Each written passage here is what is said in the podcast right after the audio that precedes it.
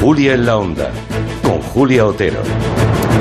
Pues sí, no estamos acostumbrados a que el Senado sea ese centro de debate político, pero hoy todo el mundo, al menos el mundo político y mediático, ¿verdad? Que no es todo el mundo, es una parte del mundo, pero en fin, estamos pendientes de ese cara a cara entre el presidente del gobierno, Pedro Sánchez, y el líder de la oposición, Alberto Núñez Feijó.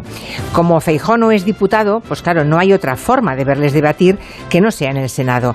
Y, y además con las reglas de esa Cámara, que dan unos tiempos limitados a los senadores, pero no al presidente del gobierno. Veremos si se cumplen escrupulosamente esas normas o si hay una cierta flexibilidad. Hay inquietud en el PP, dicen, de que el debate que pidió el propio Feijó acabe por ser una encerrona para él, que desde luego tiene que aprovechar la ocasión para dar la imagen de presidenciable que las encuestas ya le van otorgando. La opinión más común es que se juega más hoy Feijó que Sánchez. Esperemos que no sean fuegos artificiales y ruido, sino propuestas y debate de altura entre ambos. Llámenme ingenua. En fin, veremos y analizaremos. Y trasladaremos al tiempo de gabinete todo lo